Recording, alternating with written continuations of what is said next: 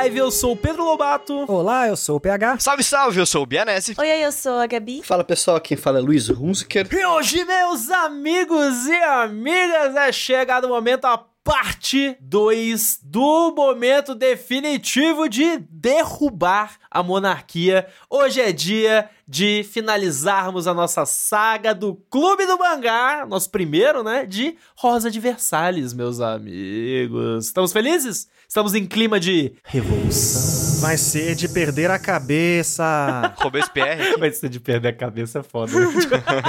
Mas é isso, gente. É, lembrando pra galera aí que a gente, inclusive, tá lançando esse programa. Você pode ter percebido, né? Se você está escutando esse episódio no dia em que ele foi lançado, ele foi lançado numa terça-feira, sim. Um dia diferente aí dos nossos programas usuais que são lançados na quinta, porque na última quinta lançamos a parte 1 do Rosa de Versalhes, nosso clube do mangá aqui, né, que a gente começou, explicou pra vocês caso você esteja caindo nesse programa de paraquedas, né, e não tenha escutado o primeiro, a lembrança básica que esse é um programa em que a gente discute mangás, né, tipo, e a ideia é essa, é começarmos a trazer temporadas de um programa pra conversarmos sobre outros mangás com vocês, obviamente. Esse aqui é o nosso piloto, a nossa primeira tentativa, quisemos conversar sobre esse clássico shoujo aqui, né? Então, se você caiu de paraquedas aqui, volta pro primeiro, escuta o primeiro, escuta lá nosso bloco que a gente fala sobre o panorama geral da obra, as importâncias dela, o quão foda ela foi e acompanha a narrativa com a gente a partir do primeiro e finalizando aqui. Lembrando que no final deste programa aqui, Bianese, a gente vai contar pra galera, né, o futuro do Clube do Mangá. É, lógico que vai, né? A gente vai fazer spoiler aqui. João Kleber, uma revelação. É. Spoiler vindo direto do espaço. Não, e a gente, assim, não vai falar nem o momento que isso vai encaixar. Isso vai aparecer em algum momento do programa. Então você Perfeito. tem que escutar o programa inteiro aí pra poder descobrir qual que é o próximo mangá que a gente vai falar no Clube do Mangá pra você ler conosco. É isso. Vai ser tipo Jequiti? Jequiti! Pra cima da tela assim, tipo, pá. Sim. É isso. Exatamente. Só que em áudio, vai do nada dar, dar um Vai grito. aparecer o nome assim, né? Tipo, Na sua orelha. mangá! É exatamente. Mas é isso, gente. Antes da gente começar o nosso programinha, aquele nosso recadinho de sempre, pra você, ouvinte querido e querida, que curte o nosso podcast, esse trabalho maravilhoso que a gente faz aqui, trazendo entretenimento pra vocês todas as quintas-feiras e agora mais do que as quintas-feiras, né? Volta e meia, como vocês podem ver aqui. É simples, espalhe a palavra do Animes Overdrive por aí. É a forma mais simples e maravilhosa que você tem de nos ajudar, pra gente chegar no ouvido de mais e mais pessoas e crescermos cada vez mais como podcast. E também uma lembrancinha que é muito importante, que é de você abrir o Spotify e nos avaliar com cinco estrelas lá no nosso feed. É só entrar no feed do Animes Overdrive, lá em cima, no comecinho, tem as estrelinhas lá, clica lá, dá cinco estrelas, nos ajuda bastante, nos ajuda a ranquear no Spotify e nos ajuda, inclusive, com o Spotify nos recomendando para novas pessoas, né? Então é uma forma bem simples, bem rápida e é uma lembrança que é bom a gente sempre falar, porque a gente sabe. Eu tô falando com você, é, você mesmo que escuta a gente no Spotify e ainda não avaliou. Eu sei que você sabe que não avaliou. Você às vezes até acha, nossa, eu já devo ter avaliado e você não avaliou. Olha aí, avalia a gente, ajuda a gente, porque é foda. E saibam que o Spotify tá funcionando tipo uma delação premiada, porque ele está com novas estatísticas. E agora a gente tem mais número ainda pra saber se vocês estão ou não avaliando nós, tá ligado? exato. Então avalia aí, ajuda nós, dá cinco estrelinhas A lá. gente tá de olho. E se vocês acham que a gente gasta muito tempo aqui, ai, por que, que eles não vão logo pro programa, ficam falando pra avaliar, pra avaliar? Porque você não avaliou ainda, que se tivesse avaliado, a É gente não precisava verdade. pedir, Não o tava programa nem começava falando. mais rápido. Mas não é só dessa forma que você pode nos ajudar. E você aí, meu Duque PH, conta aí pra gente como que o ouvinte também pode nos ajudar, além de avaliar no Spotify, obviamente. Indo lá na nossa página no Catarse, catarse.me barra Overdrive, conhecendo o nosso plano de financiamento coletivo, que significa que mensalmente você, com um coletivo de pessoas, coloca parte das suas finanças para contribuir com o nosso projeto, a gente conseguir mantê-lo no ar, manter a nossa equipe aí girando edição, girando nossas redes, girando nossos planejamentos de várias coisas. Equipe que tá aumentando cada vez mais, né? Pra gente É poder isso. aumentar o volume de programas, a como aí. vocês estão vendo que a gente tá fazendo aqui. Só que isso só é possível porque a gente vai tendo esse retorno e essa segurança pra gente saber que a gente consegue pagar um editor para fazer uma coisa nova, pagar uma equipe para ir fortalecendo nosso trabalho, porque a gente, vocês estão ouvindo a gente aqui, mas estamos num momento em que mais gente faz o Animes Overdrive acontecer, inclusive a nossa própria comunidade, que você vai poder entrar e fazer parte aí, que a gente gere ela mantenha esse contato com os nossos já amigos lá do grupo de apoiadores, né? Todo nicho de grupos que os grupos criam e vai criando. Bianese aí é um dos ativos do grupo do Fomento. É, Gabi Grande. também representa. O Lobato acabou de chegar. Em breve o Luiz vai estar lá também. Vou jogar essa responsabilidade para não precisar falar que eu tô lá Tá só de observador. cobrada. é. Mas assim, a gente tem essa comunidade que, felizmente, cada vez cresce mais organicamente. Às vezes damos um empurrão, às vezes os nossos apoiadores vêm com ideias novas. É isso. Isso permita que a gente tenha esse carinho pelo público, tenha mais vontade de fazer coisas e consiga retribuir para todo mundo aí com produtos que a gente quer e faça, por exemplo, que tenha programas extras na timeline. Para isso a gente precisa do seu apoio. Dá uma olhadinha lá, qualquer centavos que você puder colocar que tá na nossa proposta aí te agrada. Faz muito bem pra gente. E sem mais delongas, vamos começar este podcast.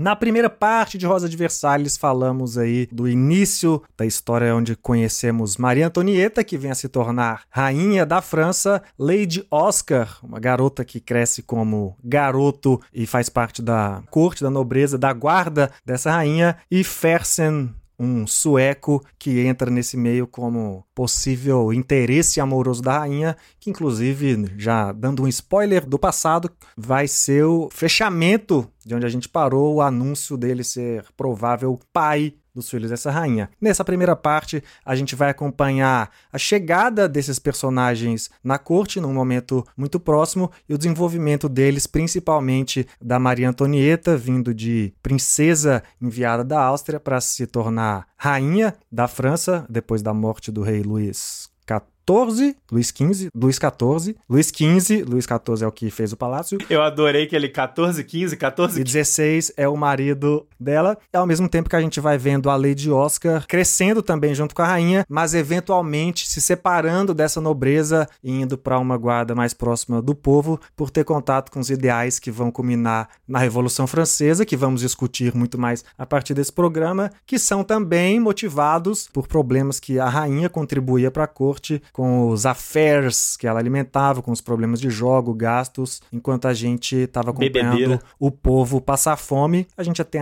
também um pouco aí desse povo que passa fome por meio de alguns personagens ali no primeiro arco, que se você por um acaso viu isso aqui agora que eu falei, meu Deus, o que esse cara está falando, ouça lá a parte 1, que talvez você esteja um pouco, eita, chegou no meio do bonde andando, e agora a gente vai acompanhar aqui a partir do volume 6 ao 10, que conta a segunda metade desse mangá Rosa de Versalhes. E no que tange a história, a Revolução Francesa, França está acabada, em uma crise econômica, todo mundo aí puto, triste, querendo uma revolução, e aí nos encontramos aqui em 1788 aí, em uma crise fodida, pra onde vamos a partir do volume 6. Bom, como a gente pode ver, né, e o Bianese acabou de mencionar, a gente finalmente aqui começa os cinco últimos volumes, né, dessa obra aí, clássica, volume 7, 8, 9 e 10. 6, né? Opa, pulei o, pulei o 6, né? no caso, os cinco volumes começam pelo 6, não pelo 7. Mas o fato é que, já falando da narrativa, né, do que a gente estava conversando antes, o 5, a gente falou bastante de drama, ele terminou num dramão, né? Que foi o rei recebendo uma carta de um anônimo. Que eu vou ser bem honesto, eu não sei se eu perdi alguma coisa nesse momento do mangá, alguma coisa assim, mas eu não sei quem mandou essa carta pro rei. Não, ela só chega, só chega. Corrente do Orkut, corrente do Orkut. Ela só chega, né? Um fofoqueiro. Naquela época eu não tinha o que fazer, só tinha o que fofocar. Então, pode ser qualquer um. Porra, mas cara, uma fofoca com acesso ao rei, tá ligado? Pra chegar essa Eu carta. acho que às vezes, assim, agora que você pontuou, na hora eu nem me questionei, porque era uma informação que tava rolando ali, se torna óbvia. Mas, assim, talvez seja até uma- um efeito da narrativa mesmo, assim, ó, a fofoca era tanta que chegou uma carta no rei, saca? Por mais absurdo que pareça, agora que você pontuou, saca? Tipo, a galera tava dando um chacoalhão nele. Tipo, você não vai fazer nada, meu filho. Só você é corno e você vai ficar quieto. Oh, e demorou pra chegar, Que é detalhe. verdade que o Lobato tá falando, pô, chegar uma carta pro rei é porque, assim, meu, assim, cara... Esse é o ponto. a gente, É porque tá ficando feio. Quem mandou a Não carta tem como foi- mais a gente conter essa informação, saca? A gente tá te entregando essa carta pra ver se fica óbvio na sua cara. Contenção e a gente- de danos. Certeza que foi o Nelson Rubens Pierre que mandou a carta. Nossa, meu Deus Cara, do céu. e isso tem uma certa base histórica, porque nesse período aí. Foi um gancho ainda. Pois é, obviamente, eu não lembro também se, se fala quem que mandou essa carta, eu acho que não, na verdade. Mas meio que é considerado que na Revolução Francesa foi o início do marketing político, assim. Então, tipo, de fato Verdade. tinha muita fofoca, muito jornalismo com fake news, assim, pra puxar por algum É, dos lados. ver, né? Narrativa, Então, narrativa. uma carta aleatória pro rei falando assim, aí seu corno, é super natural, tá ligado? Poderia super ter acontecido, então...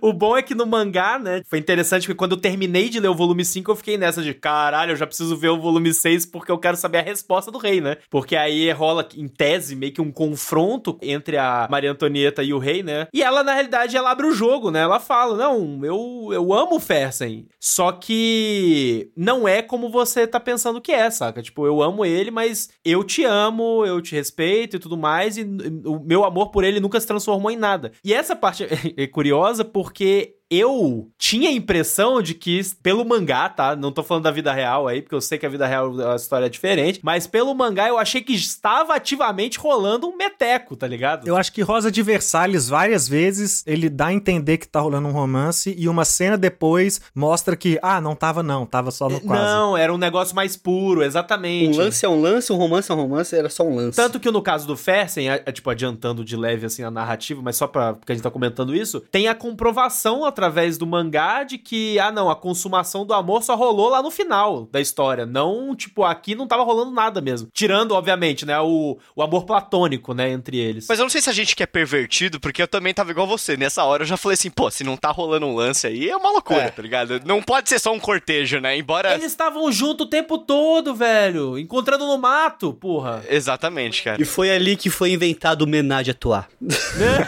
Pior é que eu, eu não achava que acontecia, porque naquela época tinha muito essa noção de que, nossa, a gente tem que se resguardar, né? Tipo, se hoje em dia ainda existe isso. Na Gabi é muito pura. Mas aí o Bianese, Bianese historiador, você que. A gente teve essa conversa em off, Não, inclusive. eu não estou dizendo que isso foi o que aconteceu de verdade, mas no mangá eu ficava tipo, ai, mangá tem tudo isso de, ai, quando acontecer pela primeira vez, o mangá vai fazer acontecer, tipo, e a gente vai ter que ver a primeira vez deles, entendeu? E se não mostrou até agora é porque não teve. Era um surubaço. Surubão de Noronha? Surubão de Versalhes. Pelo menos na ficção e na literatura, quando vai pra esse período mais nobre ali, esse período um século XVIII, até um século XIX, depois com histórias mais meio orgulho e preconceito, assim, eu não sei o quanto isso se repetia na realidade, mas nesse tipo de ficção, é como esse negócio de se não rolou o físico, mas rolou todo esse amor, ainda não tensão teve a traição. sexual, É um, né? é um É. elemento que perdura nessas obras, né? Não sei o quanto as pessoas sustentavam isso na realidade ou só nessa idealização, mas é comum esse tipo de romance que você. Gente, o cara é casado é com outras já, só que não teve, aí tem esse. Parece que tem uma noção de respeito, é uma outra visão do que é traição ou do que é relacionamento. Complexo de Gian Giovanni, né? Tipo, é, no cantinho rabiscado no verso, ela disse: Meu amor, eu confesso, tô casando, mas agora minha vida é você. Tipo, Maluco, o Luiz ele traz umas referências, velho. O, o Luiz, na cabeça dele, é tipo uma- um gerador é, aleatório de palavras e frases, tá ligado? De referência, tá É ligado? total. É maluquice, Luiz, pelo amor de Deus. Não, mas até esse negócio do rei, porque, tipo, a reação dele também, ao contrário que talvez se esperasse, né? Não foi negativa, né? Porque ele também abre o jogo com ela sobre o lance dele amar ela, só que desde a infância, quando eles. A infância, né? Da juventude ali, quando eles se conheceram e tudo mais, que, ah, eu tenho uma autoestima meio baixa, então eu sempre te achei linda demais, eu não Muita sei como lidar com você, nunca soube lidar com você. É, é tipo, ele reconhece, né? Tipo, ah, você é muita areia pro meu caminhãozinho, então eu entendo. Isso é o que ele falou pra ela, né? Porque lá no parte 1 a gente sabe o verdadeiro motivo. Da fimose de 7 metros. Ah, nossa, eu tinha esquecido disso. Voltou pro papo da touca fimose, do rei. sabia. É isso, a touca. Mas Mas o Luiz XVI, ele é, tipo, conhecidamente, historicamente, um cara passivaço, tá ligado? Ele é um cara inseguro, Aham. acho que é a palavra. É um cara inseguro e não é bem preparado pra tá lá. E daí é super ok, assim, ele ter sido levado, tipo, mano, ah, tudo bem, tá ligado? Tudo bem. E a gente vai ver aqui, né? a Vai, gente vai, vai. ver isso aqui, como a revolução se aproveita disso e ele vai dando esse espaço. Sem dúvida alguma. A gente parte de uma França ali que o Luís XIV, se eu não me engano, foi mega revolucionário pra França como um todo. E aquele negócio, as gerações seguintes foram perdendo um pouco o ímpeto e até mesmo essa essa esse poder, Preparo. esse preparo, né? É até uma, não lembro agora onde que eu vi isso, se foi um livro, um filme, alguma coisa, que reis forjados em guerras acabam sendo reis mais Ned Stark aí, pô. Isso, acho que é isso aí mesmo, acho que é, acho que é de Game of Thrones. Ned É, Stark. quando a gente olha, a gente olha o Luís XVI, ele é um rei que, tipo, viveu numa época pacifaça, assim, né? E durante o reinado dele que as coisas começam a dar uma degolada, assim, dar uma, uma merdalhada, assim, no geral, né? Então ele não sabe como agir muito, né? E é uma máxima na história, né? Sempre que um rei criança assume, vem merda aí, Exatamente. tá ligado? Porque daí a galera sobe em cima, assim. Ah, e o pai do Luís XVI era criança. né? Também, o tanto 15 quanto 16, exatamente. E isso refletiu muito na Maria Antonieta, né? E por ele não defendê-la, assim, a gente vê aqui no mangá e na história também, ela era alvo de tudo, tá ligado? Ela era o alvo mais conveniente do mundo, assim, por ser uma estrangeira e uma criança, E né? tem uma questão também que nunca expõe exatamente qual foi a opinião dele desse matrimônio com objetivo político, né? A história já começa com ele acontecendo, então a gente vê muito pelo lado da Maria Antonieta, mas a gente nunca vê quais foram. ah, nunca tem um, lá um ponto de vista, pelo menos que eu me recorde, dele sobre essa situação toda, né? Ele concordava, não concordava, ele foi consultado sobre isso, então parece que ele é muito mais um peão, né? Dentro dessa história do que mais um agente dos fatos ali, né? Ao mesmo tempo também que dentro disso tudo, por mais que faça sentido todo esse contexto da própria França e dele ser realmente um cara passivo por esse contexto da de tá só ser só um, um herdeiro, né? Literalmente, sabe? Sim. É esse o comportamento. A França ela tá vindo de um momento agora em que ela acabou de ajudar os Estados Unidos a lutarem pela independência deles contra a Uhum. Inglaterra e aí ao mesmo tempo eles estão sendo contaminados com esses ideais, só que eles estão sendo vítimas desses ideais também, porque quando uma monarquia apoia uma revolução contra outra monarquia, Popular, né? eles não estavam muito pensando que, pô, será que vai chegar aqui na gente depois? Porque não se, não se existe essa noção na monarquia. Existe a, a noção de que eu sou o rei, eles fazem o que eles quiserem, eu vou ganhar no final. Isso que sustenta, isso de fato funciona na monarquia por vários momentos que não são só essa prepotência, mas em toda a base É uma que soberba, sustenta, né? Mas a É, soberba é. faz parte. Quando você é sempre o poderoso, não, tem, não faz sentido alguém questionar o poder, soa absurdo. Então, quando eles apoiam isso achando que só iam prejudicar o Reino Unido, e aí, de repente, os mesmos ideais, que inclusive nasceram na França, né? Porque é o iluminismo que inspira a Revolução Americana, que vai favorecer a Revolução Francesa. Então, a França, ela acaba que tá sendo vítima disso tudo também, e a gente vai poder ver isso aqui no mangá. Lá no, na última parte, a gente termina justamente quando a Oscar tá nesses militares inflados, né? E a gente vai vendo aqui, a gente vai discutir muito como esses militares vão conseguindo tanto tá ao mesmo tempo inflado e revoltado. É, é um sentimento de inspiração e de revolta ao mesmo tempo que todo esse movimento da revolução vai criando. E o rei vai deixando meio que acontecer Uhum. porque ele não sabe, ou porque ele tem soberbo, porque é um despreparado, e o povo também depois vai começar a virar uma loucura. É uma França que já tá vindo. É um movimento internacional muito inflado, né? Se for olhar aí na história, o final do século XVIII, ali, começo do século XIX, tá acontecendo muita coisa. É quando o nosso mundo mais nosso começa a se formar, né? Ou pelo menos o nosso mundo até antes da internet, que agora é um novo mundo que se forma, mas é uma coisa mais próxima da modernidade e a França tá começando a ruir nesse momento, muito por esses comportamentos que Rosa de Versalhes acaba humanizando aqui, né? A parte mais louca, na realidade, desse papo e da conversa, assim, e ler Rosa de Versalhes, e fica- ficar observando justamente essas questões, assim, porque eu trabalho com política fiscal, né? Tipo, então é interessante ver, de um ponto de vista econômico, como que a gente vê esses comportamentos de um país que tá numa situação boa, de um ponto de vista de poderio, de influência e economicamente forte. A gente fez aqui a associação do fato de ser uma monarquia, então rola o hereditarismo, né? Então o cara assumiu criança, e aí o cara é imaturo, fez merda e levou a parada pro, pro cacete, saca? Mas a parte engraçada é que a gente vai pro, pro mundo de hoje, assim, e vê a história econômica dos últimos 60 anos aí, e a gente observa o mesmo comportamento, mesmo que não tenha sido tomado por crianças, tá ligado? Momentos em que a, o momento de bonança é o momento, o ápice em que as piores decisões são tomadas pra parada cair numa recessão absurda e os países entrarem em crise econômica e se fuderem, terem que se reerguer, e quem paga o pato é sempre a população. Tanto que aqui, voltando pro mangá, é até curioso que nesse momento de ápice de crise, e dói porque isso acontece ainda hoje. A França, no rápido da crise econômica, a rainha o rei sentam lá. E aí, o que, que a gente vai fazer? Porra, faz um empréstimo e aumenta o imposto, tá ligado? Tipo, claramente você percebe, cara, completamente fora da realidade. A crise foi provocada por uma imaturidade de gestão da realeza e a solução, obviamente, é aumentar imposto de uma população já pressionada, já miserável, ou pedir empréstimo para outros países, se endividar, tá ligado? E, gente, sério, isso acontece até hoje, tá? E como a gente tá falando, é o PH mencionou a palavra da soberba, da realeza e o caramba 4. Tanto que o pessoal lá, os parlamentares, eles não queriam aceitar nessa solução dos reis, e aí eles, ah, vamos exilar esses caras.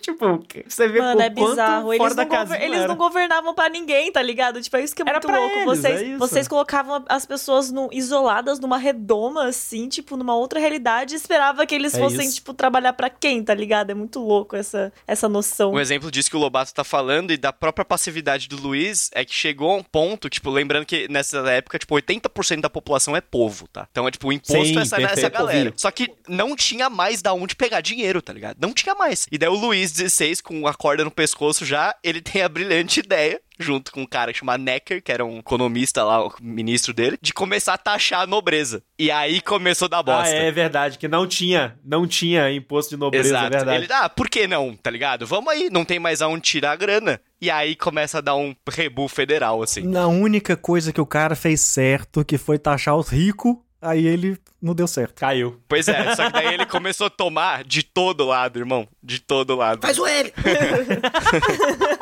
Mas, ó, uma coisa que é interessante a gente ver disso tudo, né? A gente tem todo esse contexto que a gente vai sendo apresentado pra nós, tanto historicamente quanto no- na Rosa de Versalhes. É a forma como que a história vai eclodindo, né? Esse núcleo de povo, assim, e mostrando cada vez mais os efeitos disso, né? Então, a gente tem pincelado poucos momentos nos primeiros cinco volumes ali mostrando, né, mais a população, e isso vai aumentando progressivamente conforme a gente vai sentindo que as decisões dentro da corte vão afetando, né, a população e começa, eu acho que é um ponto de virada que a história começa, ela sai um pouquinho desse pique conto de fadas, assim, sabe? Que ela tava no começo um pouco. Ela tava muito tipo, ah, é corte, é realeza, ai meu vestido, ah, eu não posso voltar pra Áustria, ah, eu não sei, sei lá o que, se ele gosta de mim, se eu gosto dele, nananã, e ela vai perdendo esse clima de conto de fadas, assim, com o tempo, porque a realidade bate na porta, né? Eu acho que é muito mais até uma visão dos personagens. Eles viviam numa realidade paralela e alternativa, vamos falar assim, um mundo alternativo, o mundo do Neymar ali, né? Eles viviam num mundo que O mundo do Neymar. nada afetava eles, e eles começam a sentir que isso tá começando a ter efeitos, assim, as decisões deles impactam na vida das pessoas, né, de certa forma. Sim. E o que eu acho isso foda no mangá é que isso não era presente na obra muito no começo, porque a obra era muito dentro da nobreza ali, do É palácio. intencional, né? a gente vai descobrindo a revolução ao mesmo tempo que os personagens, sabe? Sim. Se a gente não soubesse o que acontece na história, é quase como se a revolução de fato chegasse de surpresa, sabe? Como pega o rei de surpresa, mas assim, num despreparo. Vai chegando assim, e aí você vai vendo e vai sendo pega de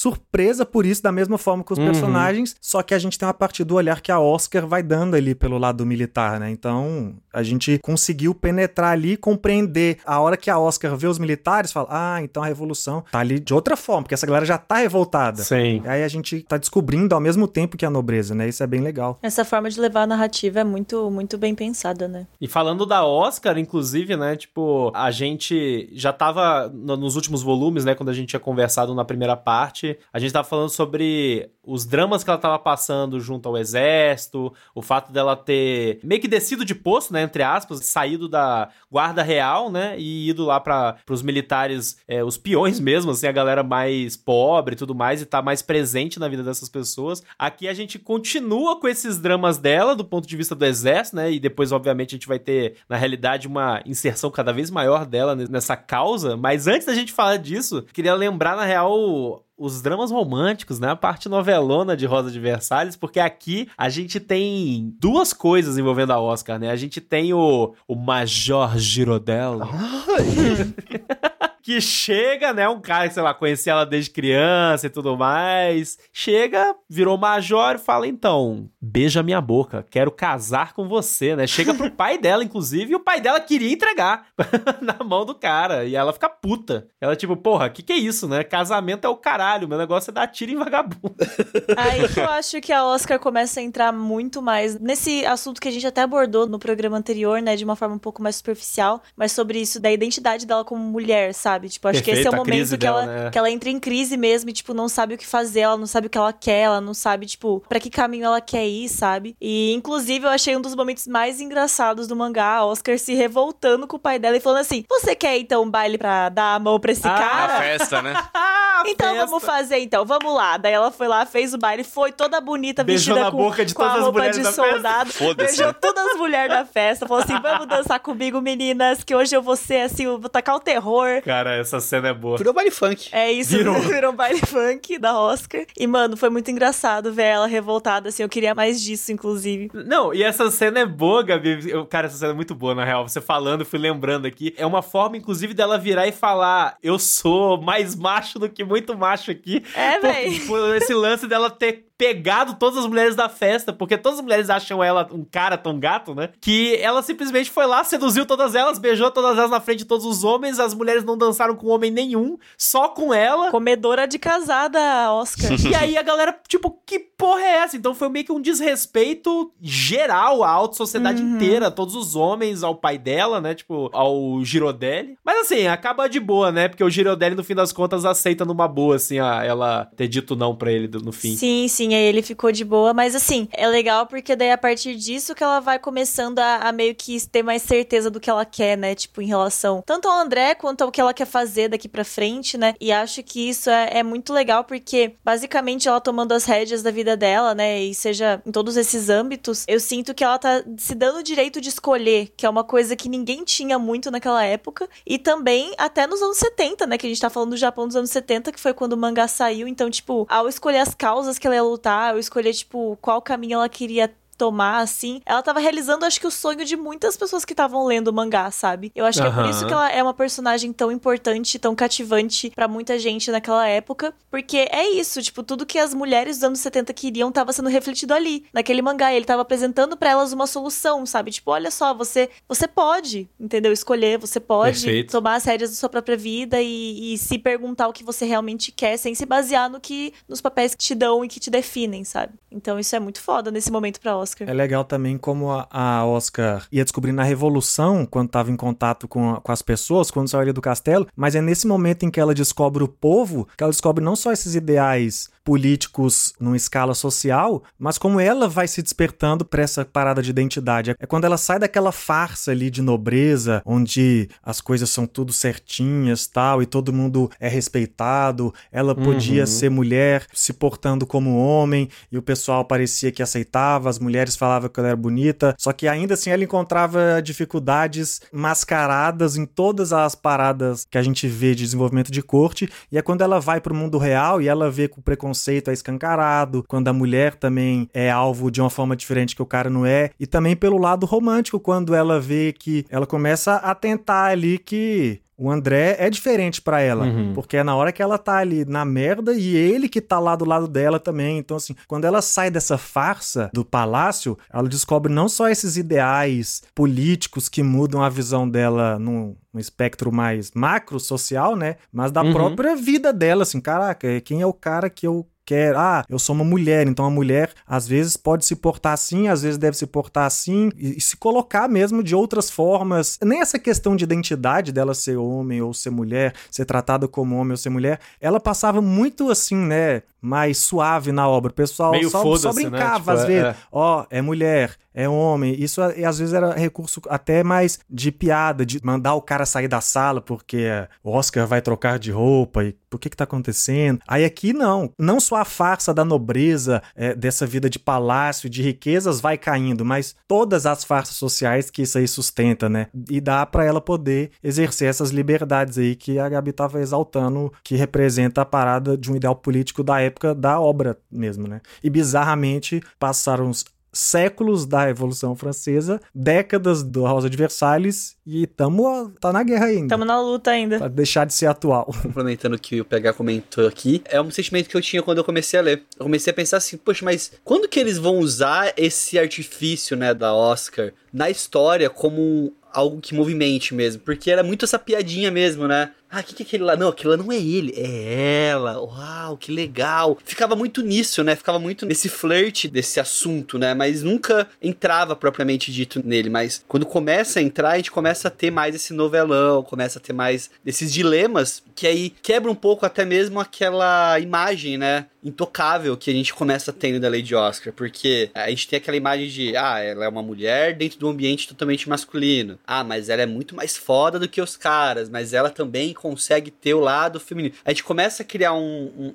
assim, em volta dela de poder e de, de entendimento mesmo do que, que ela é. E quando isso começa a se fragilizar aos poucos, a gente começa a ver, tipo, ela crinjando com as paradas, assim, a gente começa a entender que, ah, não, beleza, então realmente está sendo usado isso para desenvolver a história dela, né? A gente começa a entender essa relação dela com outros homens, essa relação dela com a sociedade de uma forma muito mais completa, porque sai um pouco desse clichê, né, de, sabe, é, é, filme da sessão da tarde da Lindsay Lohan, que ela se veste de homem pra sai um pouco disso, entendeu? E entra muito mais uma questão, uma parada de realmente o que, que isso afeta na vida dela, né? Só complementando o Luiz rapidinho. Em outros materiais de shoujo, depois disso, até isso virou meio que uma trend, tá ligado? Tipo, era meio via de regra de que a personagem ela fingia ser um homem meio que pela própria segurança ou por algum preconceito das pessoas. Isso meio que se tornou uma trend, assim, sabe? no- Nos shoujos. Então a gente teve muito disso depois também. E acho que Rosa de Versalhes foi até responsável por essa influência, né? Mas fez isso de um jeito muito mais até progressista do que outras obras, né? Se for ver. A gente precisa confessar que eu tenho muita dó da Oscar, cara. É, tipo, é muito trágico, tá ligado? Porque ao Ah, mesmo caralho, tempo, bicho. ao mesmo tempo que é bonito num viés lírico dela ser um símbolo, ser um espelho das vontades das mulheres japonesas dos anos 70 e de tomar as próprias decisões, que eu concordo, é muito massa, e ter esse entendimento progressivo na obra da sua própria identidade, por exemplo, a passo que ela vai se entendendo, ela vai se abrindo à vulnerabilidade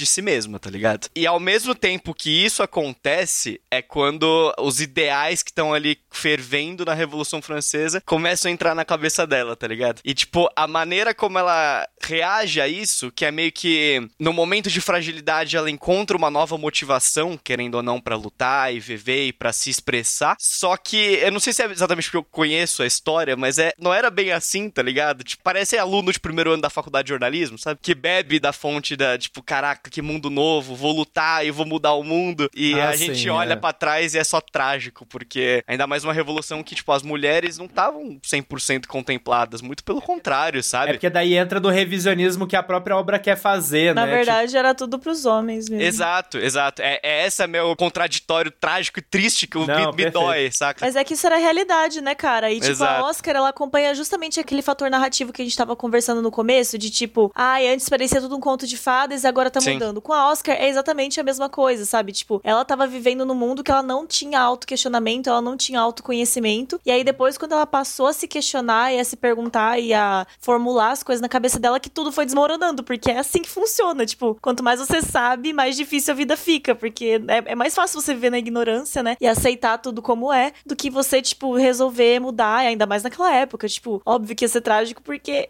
era a vida trágica de todas as mulheres que não estavam, sei lá, na nobreza ou na corte, que não aceitavam essa, essa parada, sabe? E até hoje, igual o PH falou, até hoje a gente vive isso em muitos outros quesitos, né? Mas eu queria saber o seguinte: vocês estão falando muita coisa séria aí. A gente, eu queria saber vocês sobre. Porque ali, ali no volume 6, né? No finalzinho, e aí concretizando no volume 7, a gente tem esse, todo esse negócio da Oscar descobrindo sentimentos pelo André, né? E aí no volume 7, de fato, é quando rola uma, é uma aceitação desse sentimento, ela percebe que ama ele e tudo mais. Eu queria saber a opinião de vocês, a impressão de vocês sobre esse momento da narrativa, assim, sobre ser o André, o homem que ela se apaixona, no fim das contas e tudo mais. Porque, eu não sei vocês, mas o fato é que eu, assim, por uma boa parte do mangá, eu não consegui enxergar o André dessa forma, principalmente por conta daqueles vacilos que a gente já mencionou que o André cometeu no passado, tá ligado? E que gera uma certa, tipo, puta Repulsa, merda, sério, né? esse cara aí é problema, é. E a Gabi, eu lembro, Gabi, que quando você tava empolgadona lendo, eu lembro que você me mandou uma mensagem. Você não tinha terminado ainda, eu tava mais perto do final, e eu já tinha chego no momento em que eles já estavam juntos. E você ainda não tava nessa hora, e você, ah, eu quero que o André vá pra casa do caralho. e, eu, e eu pensando, nossa, a Gabi vai, vai cair no cavalo. Nossa. Mas eu sabia que ia dar nisso. Cara, o negócio dos anos 70, tá falando de Revolução Francesa. Tipo, não tinha como ter um romance lésbico nessa parada, sabe? Tipo, eu tava mais é, vivendo. Ah, não, é, tinha esse fator que você tinha falado. É, eu é. chipava a, a Oscar com A a, Rosalie. Rosalie. entendeu? Tipo, Ah. até agora acho elas fofas juntas. Só que óbvio que isso não ia acontecer, tá ligado? Tipo, nem nenhum mundo. Eu tava mais no meu mundinho mesmo, imaginando isso. Mas eu, eu também achei jogado, admito. Eu não gosto muito, assim, desse Não é fã, casal. não sou fã de Oscar Dré. Oscaré. Oscar André. Os caras. Androscar. Droscar. Não.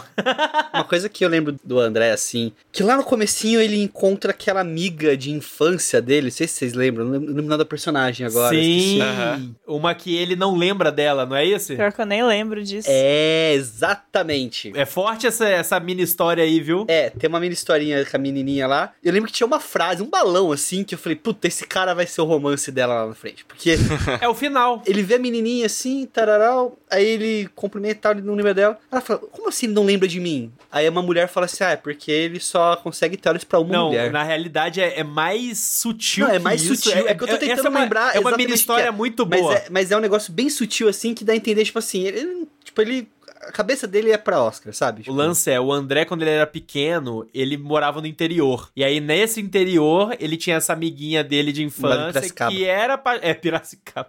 Que era apaixonada por ele. E, tipo, eles prometeram no vai se futuro, vai encontrar. se encontrar, você vai casar comigo. E aí ele, tipo, vou, eu vou casar com você. Aí ele foi... Aí ele conheceu a Oscar, cresceu, blá blá blá blá. O fato foi que no futuro, essa menina virou uma nobre e tal, não sei o quê. Ela estava em uma das festas da Isso. nobreza, encontrou o André e o André não reconheceu ela, ela reconheceu o André, ela tentou chamar a atenção dele e ela percebeu que ele só estava, tipo, o tempo todo do lado da Oscar, não parava de olhar pra ele. E aí, quando ele vai embora com a Oscar, ela olha pra ele pela janela e fala isso, do tipo, é, André, tipo, aparentemente não vai É. dar porque você só tem olhos pra outra pessoa. Tipo, Nem é, eu lembro disso É aí. boa essa mini Isso. história aí, é, é É boa. o complexo de Kelly Key, Baba Baby. Então ele tá dando atenção agora pra quem deu atenção pra ele. Mas e na- nessa hora eu falei, puta, com certeza o André, por mais merdeiro que seja, Vai ser o vai par, ser o né? parzinho ali no, no andamento da história. Mas sei lá, Até a Gabi falou, eu queria ficar com a Rosalie, mas nunca teria um romance lésbico. Eu acho até curioso falar isso, porque até pensando em termos de história, eu- eu não vou saber dizer quando se tornou a mais trend. Eu sei que vem um pouco desse movimento aqui do ano 24, do shoujo, eles dão muito também uma explorada em, em GL e BL, mas falando de Rosa de Versalhes mesmo, até quando eles ficam juntos, André e Oscar, por mais que seja um relacionamento hétero, tem uma energia de relacionamento gay entre homens, por conta de toda a energia é masculina. que nem Mulan, né? Que nem o, o- o general lá e a É. Mulan. É meio igual Mulan também. Então acaba sendo um- uma re- representatividade bi, que talvez é o mais próximo que eles podiam levantar uma bandeira forte nesse momento, assim. Faz sentido. Eu não enxergo como assim, caraca, chegou aqui o romance gay, o símbolo. Pensando hoje, talvez, mas eu acho que ele pode ter uma importância Pezinho por esse ali. lado aí, por ser duas figuras que são tratadas muitas vezes na obra como masculino. O André é homem, né? A Oscar passa por esses dois lados. E meio que, por mais que tivesse esses acenos o tempo todo do Oscar ter esse amor, ao mesmo tempo era uma relação muito de brother, sim. Ao mesmo tempo que era um romance entre um homem Concordo, e uma sim. mulher,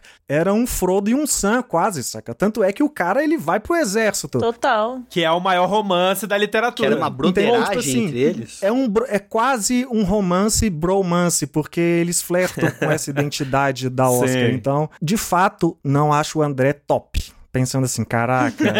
Não é um cara top. Cara, o top. André não é top. Agora sim, eu acho que faz sentido, Elisa. Pra mim, se fosse pra, pra colocar Oscar em romance, teria sido muito mais louco por tudo que tava sendo construído, fazer ele no triângulo amoroso com o Fersen e meter Então, rainha. Isso é uma eu tava loucura. esperando É? isso. É isso que eu tava esperando. Nossa, ia ser uma treta gostosa. Só que hein? a obra, ele não quer mexer tanto, não- quer dar essa tarantinada na história desse tanto, né?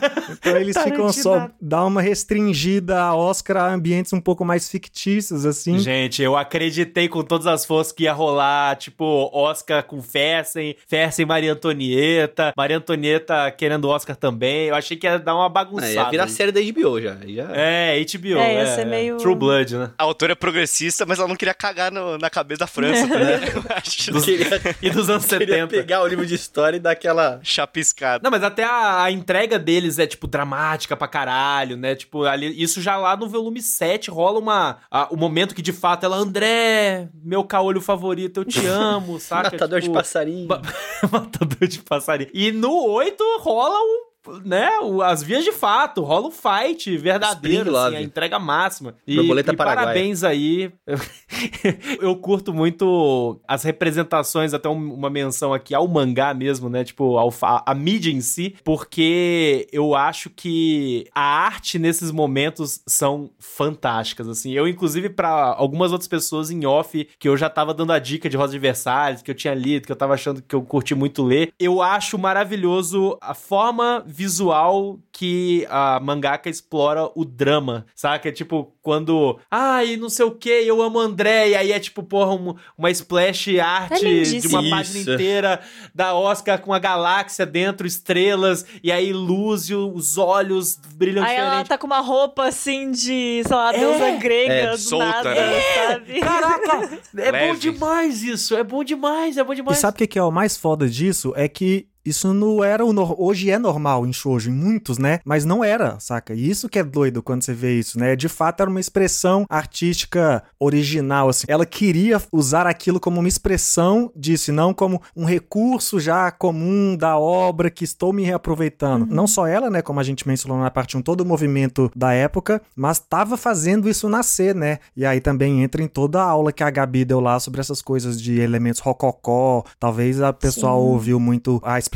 do rococó e não vislumbrou essa tradução exatamente. É muito isso, né? Que a gente tá falando agora e como isso definiu um conceito, sabe? Um trope tão forte que vai além do shoujo, sabe? Se você estiver vendo um mangá shonen, um anime shonen e quiserem fazer algum tipo de referência a esse sentimento comum em romances de mangás para mulheres, eles vão usar esse estilo visual, sabe? Se Sim. tornou uma marca gigante, assim. E é essa expressão que traduz muito, Que né? é Às até vezes é, é em como dia, vocês né? estão falando, são- é um mangá primeiro que fala muito, né? A novela é muito na- nas falas mesmo, mas às vezes quando eles trocam essa fala por essa imagem, você sente muito mais, sabe? É muito louco como uma pessoa desenhada só no vulto, sem roupa, que eventualmente vai ser uma Sailor Moon transformando, é só, caraca, essa mulher tá muito apaixonada, sabe? Você consegue sentir isso pela arte. É a representação do, do borboleta no estômago, do sentimento de, sabe, infinito dentro de você. A paixão. E isso até atravessa aquilo que a gente conversou no primeiro episódio, falando sobre como, tipo, os editores, as pessoas que iam publicar a história não botavam fé que isso iria atrair meninas mais novas, sabe? Hum. E eu acho que a arte, ela tem tudo a ver com isso também atrair, sabe? Tipo, é um fator muito determinante nisso, prender a atenção. Porque pensa, se não fosse esse drama, essa arte bonita de ver, assim, da gente sentir isso com o personagem, isso passar pra gente, talvez fosse, tipo, tão chato quanto ler um livro de história, assim, sabe? Tipo, só folhear texto mesmo, ficar com sono, sei lá. Toda esse, essa, essa riqueza visual só, eu acho que além de revolucionária também traz essa necessidade de prender a atenção das leitoras, sabe? Tipo, fazer elas se interessarem e trazer isso de uma forma diferente. Eu até peguei aqui uma, uma parte de uma entrevista que a Ikeda deu, né? Falando sobre essa, esse impacto todo que teve, né? E como o público recebeu. E ela disse assim, que quando ela publicou, os mangás eram livros que se lia uma vez depois jogava fora. Que Rosa de Versalhes se tornou a primeira obra que fez o público refletir se valia a pena colecionar para ter na biblioteca. Caralho, foda. E desse É- ponto é de verdade. vista, é um mangá que fez e mudou completamente a percepção desse gênero Muito foda pelo isso. grande público. E é uma das coisas que deixa ela, assim, extremamente orgulhosa. E a gente também que tá conhecendo a obra agora também, né? E se você parar pra pensar, é a revolução que permite que hoje a gente leia mangá no formato Sim. que a gente lê hoje. A gente não compra mangá numa Shonen Jump com capítulos isolados, a gente compra os volumes. E São os volumes papel, que estão né? Tipo importados jornal. do Japão, em sua maior parte, né? E de fato é nesse momento aí que vai surgindo esse interesse por volumes e o que a gente falou lá de tantos elementos de revolução que tem, né? Que se você for procurar, tudo acaba passando pelo funil ali do, do, do Rosa de Versalhes, do movimento shoujo dessa época, pela grandeza que ele tem, assim, Rosa de Versalhes é de fato chocante o quanto ele toda hora tá surpreendendo essa importância, sabe? Se hoje você tem volumes de mangá na sua estante, é culpa dessa história. Tudo é culpa dessa história. Puta que pariu, Rosa de Versalhes. Graças a você, meu armário tá cheio. Mas enfim. Falando inclusive aí de revolução, né? Muito importante dizer que nesse momento todo aí de drama rolando e tudo mais, o mangá também está entregando pra gente o arcabouço político que a gente tem conversado, né? Continuamente, né? Um olho no peixe, um olho no gato. Um olho no peixe, um olho no gato. Porque o gato, a gente tava ali rolando a rainha começando a se realizar das cagadas dela, filho dela morrendo, né? Tipo, de uma doença, o príncipe lá, o, o mais velho, né? O primogênito, falecendo, a um ponto em que a própria realeza, a situação econômica tá tão ruim que não existia dinheiro pra enterrar o filho dela, pra fazer um funeral. E aí começa a ter todo esse esse ar assim do peso que tá tomando e as proporções que estão acontecendo ali dentro da realeza com consequentemente também ali o lado da população, que o Robespierre, que a gente já mencionou algumas vezes, tá em ascensão cada vez mais, a Assembleia Nacional é formada, né? E a gente começa a ver o início da derrocada da monarquia, o início dos levantes populares de fato que vão culminar na Revolução Francesa e o momento, é, já conectando com a Oscar, pra gente falar de Revolução Francesa, é Oscar chegando na moralzinha ali depois e quer saber, galera? Eu tô do lado de vocês, pau no cu da realeza. Vamos derrubar essa porra agora. Grandona, cara, sem medo. É forte, viu? Revolução Francesa, Bianese. Agora é seu momento de brilhar. Cara, ah, esse período, assim, é bizarro. É várias coisas novas, assim, porque ne- nesse momento aí os caras convocam, como o Lobato falou, a Assembleia dos Estados Gerais, que era um bagulho que não acontecia há, tipo, 200 anos, tá ligado? É, tipo, chegou nesse nível de Perfeito. merdeira no, no estado que falaram assim, mano, não vai mais dar não, tá ligado? Convoca essa porra aí, chama todo mundo aí que vai representar os três estados e vamos votar uma nova constituição nessa merda, tá ligado? Vamos colocar o Luiz de lado e eles fazem vários trâmites lá pra tentar, tipo, porque geralmente era três estados, então votava por estado, né? Só que a galera viu que eles iam perder dessa jeito, porque a nobreza e clero iam se juntar e eles iam fatalmente perder eh, esse, esse com o Luio aí. E daí eles dão um jeito de ser por deputado, então por pessoa, e daí eles arranjam os dissidentes. E quando vê que vai dar bosta, o que, que o rei faz? Ele vai lá e dissolve a assembleia, falando: parou, parou, É. deu aí família. E daí que é o Robespierre e fala assim: pô, parou o cacete. Já tá tarde É. demais, campeão. já Agora foi. partiu. E ele já começa a escrever a nova Constituição e basicamente forma uma milícia pró-revolução, que a Oscar faz parte, aqui na história, né, que a gente tá. E é essa milícia que vai começar de fato a porradaria, o tiroteio, porque o Luiz também convoca o exército francês. E aí o bicho, o bagulho começa, tanto aqui em Versalhes como na história, mas começa a ficar sangrento pra cacete, tá ligado? Porque não é uma revolução de palavras igual tava sendo, começa a ser um bagulho de cabeça rolando definitivamente. É, e curiosamente, outra coisa que tem impacto no mundo até hoje, né? Não que as- na França as cabeças A estejam guilhotina? rolando, mas quem tá acostumado aí a ver qualquer loucura na França é fogo na Os rua. caras, se eles sabem É fazer uma pelada no parada. poste, vira caminhão de bombeiro, esse É espírito protesto. de, de caos se manteve. A galera le- lá leva a sério, né? Que fizeram a revolução. Mas faz parte daquilo que o Bianese estava falando, até de um revisionismo histórico também, né? Uma própria glamorização que a própria França construiu em cima da Revolução, como se ela fosse esse símbolo de revolta popular, que na prática não era tanto assim, né? Esse Foi liderada povo pelos que a gente está falando aqui Eram os empresários, já eram Uhum. ricos que tinham Isso. tanto ou mais dinheiro que os nobres, só que não estavam vendo isso ser convertido em poder político, né? Eles controlavam tudo, os meios de produção, a grana, os nobres dependiam deles e eles não mandavam nada. Então vamos pegar em arma. Não é como se a gente estivesse falando ali do. Não era de fato o pobre que estava passando fome que estava pegando essa arma. Pode ser que tenha um ou outro que pegou uma carona e deu sorte, mas né, a revolução não é popular como ela parece ser, mas de fato é popular no sentido de, como o Bianese falou, pelo menos dar o voto individual, né? E dar essa coisa aí de ter a res- representatividade, um sistema político que vai evoluindo aí, tá um pouco mais parecido com o que a gente conhece hoje, mas tem essa cara aí e essa galera elas estavam revoltados justamente por isso. Esses que estavam de fato revoltados não estavam só revoltados pelo povo com fome, que eles mesmos nem estavam com tanta fome assim, então tudo bem. Só que eles começaram a perder, eles não estavam exercendo a influência que eles queriam também, né? E é lógico que tô generalizando aqui, mas é claro que tem vertentes da revolução, tem grupos aqui ou ali que tem de Uhum. fato um viés progressista, social, mas na revolução como um todo ela se perde aí, como o Bianese falou, a ponto de que no futuro ela vai se perder dentro dela mesmo e até hoje, um spoiler da Revolução Francesa que é Napoleão, até hoje se discute se é, foi uma evolução da revolução ou voltar atrás, né? É, vai depender da sua, do seu viés de interpretação. É, se é uma causa ou consequência, né, da, da revolução. Nossa, mas a galera perdeu muito a mão. Tem até uma frase que ficou famosa na época da Revolução, assim. Eu não vou lembrar quem que falou essa frase. Bené, talvez possa lembrar, não lembro. Mas começou a chegar um momento que não tinha como fazer o julgamento das pessoas. Eram tantas pessoas sendo incriminadas durante a Revolução que não tinha juízes suficientes. E viraram Ah, e falaram, ó, a França não precisa de mais juízes, precisa de mais guilhotina. É.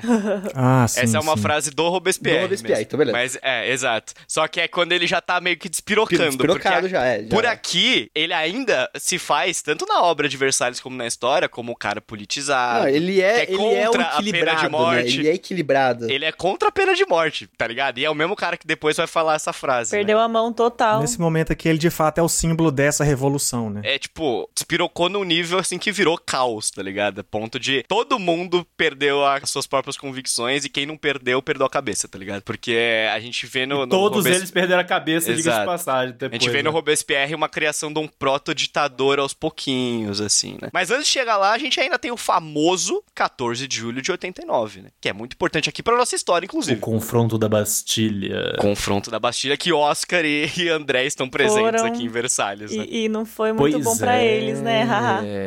Parece que deu ruim é aí, né? interessante isso, né? Tipo, até comentando, porque eu. Eu não sei se vocês tiveram essa sensação, mas pra mim, o volume o 8, 9 e o 10, assim, especificamente, que é já de fato a eclosão da revolução, a porradoaria, dando cu, gritaria, sanguinolência, parece que passou muito rápido na minha leitura, saca? Uhum. Tipo, as coisas Foi que aconteceram total. aqui. E já no final do volume 8, aí, bem na, nesse. Já no confronto aí da Bastilha, a gente tem já o André morrendo numa paulada, porque simplesmente o cara foi cego pro combate. Inclusive, vou mandar aqui a real. Eu não consigo entender como que esse cara conseguiu meter o louco, enganar a Oscar e um monte de gente, tirando a galera próxima ali que ele tava cego.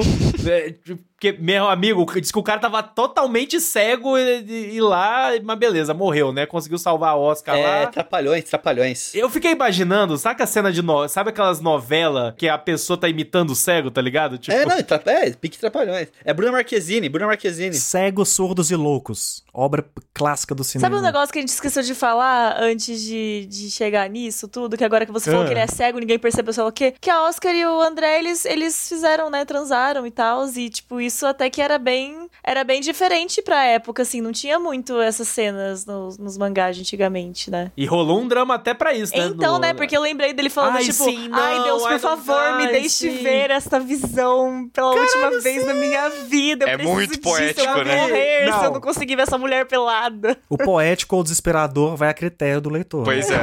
Não, é totalmente desesperado. Porque no meu resumo eu anotei a frase dele e eu lembro da minha cabeça da cena. Eu não lembro do contexto exato desse momento, mas eu lembro que a cena é ele ajoelhado no chão, batendo no chão, tá ligado? E aí a frase é: Ai. Ai Deus, ainda tem alguma coisa que eu quero ver. Que você. A Oscar Cara, pelada. mas imagina, ima- mano, imagina a situação É bom desse demais, cara. velho. Imagina Deus olhando pra ele assim, Não, ó. eu não tô julgando. Eu não tô ele julgando. tá lá, velho, desde criança do lado e assim, caraca, eu amo essa mulher e ela quer ser homem aí e eu não posso fazer nada, eu tô só aqui. Você é brother então, se ela quer ser brother, eu vou ser brother dela. E Eu tá só lá. queria ver uma. Vai, acumulado. e vai e fica cego, É, e sacrifica, e abre mão de Foram anos de nobreza, e tá lá, e não quer saber de nenhuma Imagina o mulher. Blue Balls do A maluco. mulher vem Porra. lá, e ele aí nessa, e de repente ela fala: tá bom, vamos. E ele tá Bora. já na beirinha da visão, irmão. Gente, deve Que ter durado isso? um minuto, sério. Que isso? Não, Campeão aí- da França, não, tá Um maluco? minuto? Aí, um Herói. minuto? Herói. Um minuto. Que isso?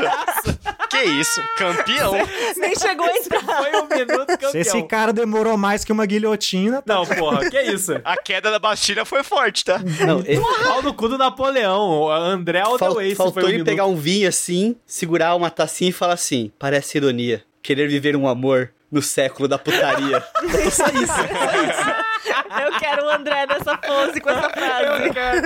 Ai, cara. Só um- adendo antes de voltar a falar sério. Toda vez que a gente tá falando aqui no podcast sobre André, eu só consigo pensar no nosso amigo André da cúpula e tá ficando cada vez, cada vez pior, tá que ligado? tem- a gente e quando a gente fala Luiz, tem um aqui. Eu não tô conseguindo. Vocês caras falando do cara se perder rápido, Não, eu só porque o penso no Luiz, ele matou mil pessoas. Grande o Luiz André. aqui com a gente, né? Um abraço, o? André.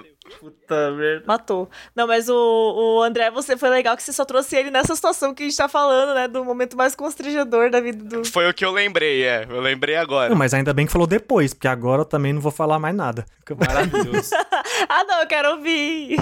Acho uma coisa que eu acho interessante nessa história de amor, Oscar, André aí, que eu acho meio cringe também, eu não consigo muito fugir É, da broderagem, é. tá ligado? Agora é cringe amar um brother? É lógico É, é. Bianese. A broderagem é Na cringe? Revolução Francesa, muita coisa. E muita semana coisa. passada, gente, isso? Calma aí. É que vocês são boys. Espera cair a Bastilha que a gente conversa. Volta pro pessoal. Mas é que, cara, para a- o. André conseguir finalmente que Oscar se declare, que tem aquele momento de emoção, ele teve que quase morrer, porque ele oferece a, a- vida dele em troca em um momento anterior. Ah, pra não ser punida, Pra- né? é, a Oscar fez uma merda lá perante os olhos da- do pai e da polícia, né? Ela polícia não, protegeu do- a galera militares. dela, né? Protegeu Exato. a galera. Isso, isso. Só que isso é meio que uma deserção, assim, querendo ou não, e daí o André fala, pô, você não vai sofrer nenhum castigo não, eu que vou, eu te coloco no lugar, eu que preciso morrer se precisar, o cara, daí ela se declara, né? E daí quando efetivamente eles estão juntos, querendo ou não, aí ele morre mesmo, e é o final, e ele morre tentando Morre. salvar ela. É isso. Então, né, o, o romance dos dois é basicamente a Oscar pensando, tipo, caralho, você me ama mesmo, né? Porra, me ama tanto que eu tô com dó e eu vou te amar de volta. É o ápice do cavalheirismo bizarro aqui Nossa, nesse final, né? Tipo, não, vou morrer por você. Não, não vai não, não vai não. Não, vou sim, não, não vai não. Aí eu vou sim. E ele cata e morre, tá ligado? E daí ele morre, pula na frente do tiro e, e salva a Oscar. Né? Assim, É. a- se a gente entrar logo no capítulo 9, a gente vai ver que não adiantou muito, né? o André É, dá essa salvada aí, né? assim, né? Mas derrubou a Bastilha. Derrubou a Bastilha. Derrubou a Bastilha. Não, Caiu não foi essa à toa. porra. Vocês querem manter a poesia de cair a Bastilha ou quer que eu conte a real aqui? pra Vocês. Conta Vai, aí. vai. Porque a, a fita é, né, que até hoje tem essa glamorização. Não, caiu a Bastilha, um um- uma, uma prisão com vários prisioneiros políticos. Só que na verdade não, mano. Só tinha sete caras lá dentro e os caras derrubaram a Bastilha só porque tinha pólvora dentro. Eles precisavam de pólvora pra poder ter mais combate. E era só isso. Não tem nada, povo achando que a Bastilha era tipo Impel Down, sabe? não tem nada de Impel Down Impel One Piece, de tipo símbolos estamos derrubando para salvar nossos compatriotas. Não, eles só precisavam de pólvora, porque era lá dentro que a pólvora era estocada pelo exército francês. Mas enfim, eles derrubaram e hoje em dia pode-se dizer que é um, um- um grande símbolo ter derrubado a Bastilha. né? Não era na Bastilha também que tava o Marquês de Sade também? O Marquês de Sade tinha saído da Bastilha tipo 15 dias antes. Ah, tá. De derrubarem Que ele era um malucão, que ele era um malucão também da É. putaria generalizada, né? Exato. O cara que É, escreveu o Sodor Gomorra, Gomorra, é. que é uma loucura da putaria. Procurem se vocês quiserem, por sua conta em risco. Marquês de Sade. Mas isso eu não tenho certeza, tá? Eu não sei se até que ponto é teoria, lenda, enfim. Mas falam que encontraram lá na Bastilha quando conseguiram Na entrar, parede. né? Na parede, várias estrofes da, da Sodor e Gomorra e vários, tipo, não é pergaminho o nome, mas manuscritos, Isso. digamos assim. Do que hoje em dia a gente conhece como um dos livros mais polêmicos aí da história, né? Carai.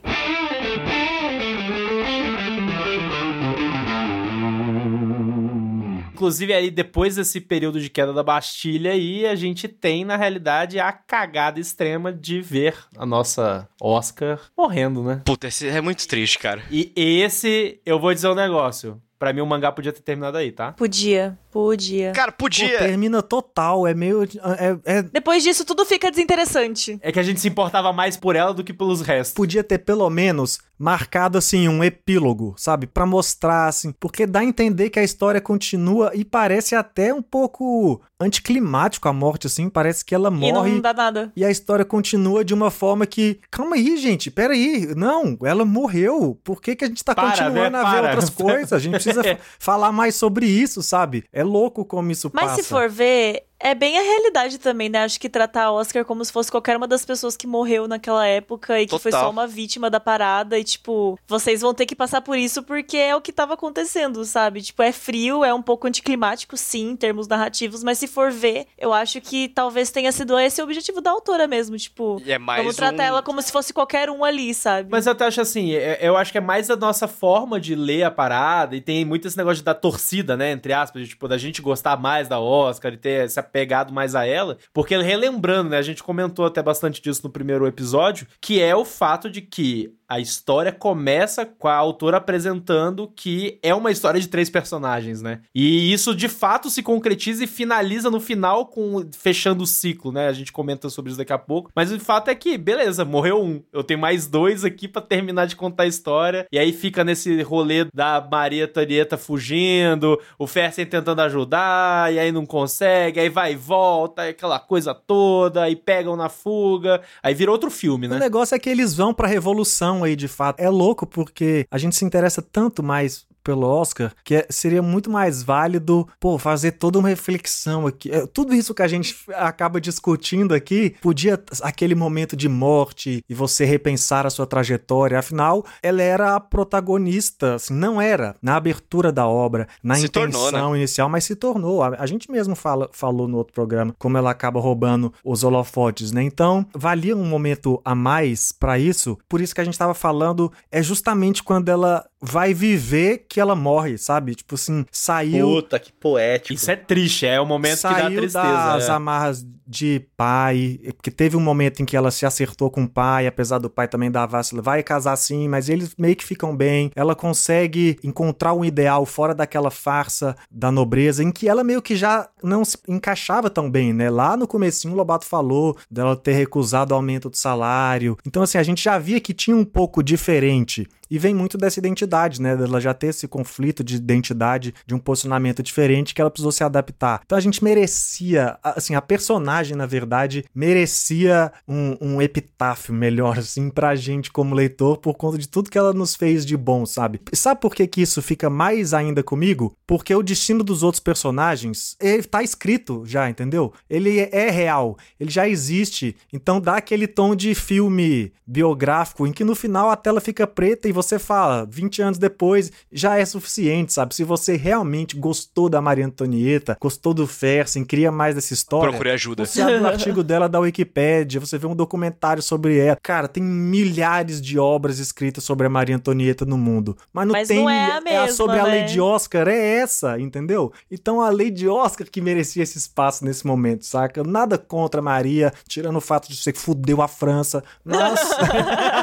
mas não dá, não era o momento, não era o momento. Não era Eu o momento. entendo, mas E, sei é, lá. cara, a gente tem três protagonistas, igual você falou, mas assim, eu arrisco dizer que a Oscar é a única que a gente se identifica, Não, cara. chamar o Fersen de protagonista é um crime literário. Não, com certeza. Também, exato. Não, mas é esse é o ponto. A, a autora queria É. contar uma história de três protagonistas. Pra gente, no nosso coração, só existe a Oscar. Esse é o ponto. Exato. E aí é absurdo como ela vai ganhando espaço, né? Tipo, não só narrativo, porque como a gente disse lá no primeiro episódio, a autora foi escrevendo muito também com base na repercussão que tava tendo e todo mundo adorou a Lady Oscar, ela começou a dar mais destaque. Mas, cara, é, é isso que o PH falou, tá ligado? Tipo, a, o- tanto Ferris quanto Maria Antonieta já estão escritas. E, e todos os simbolismos e o que a gente se identifica e a vontade de uma nação e de um planeta dos anos 70 progressista tá todo jogado nas costas da Oscar, por mais triste que isso seja. E daí quando ela morre é como se Nós morrêssemos juntos. a gente estivesse morrendo dentro da obra, sabe?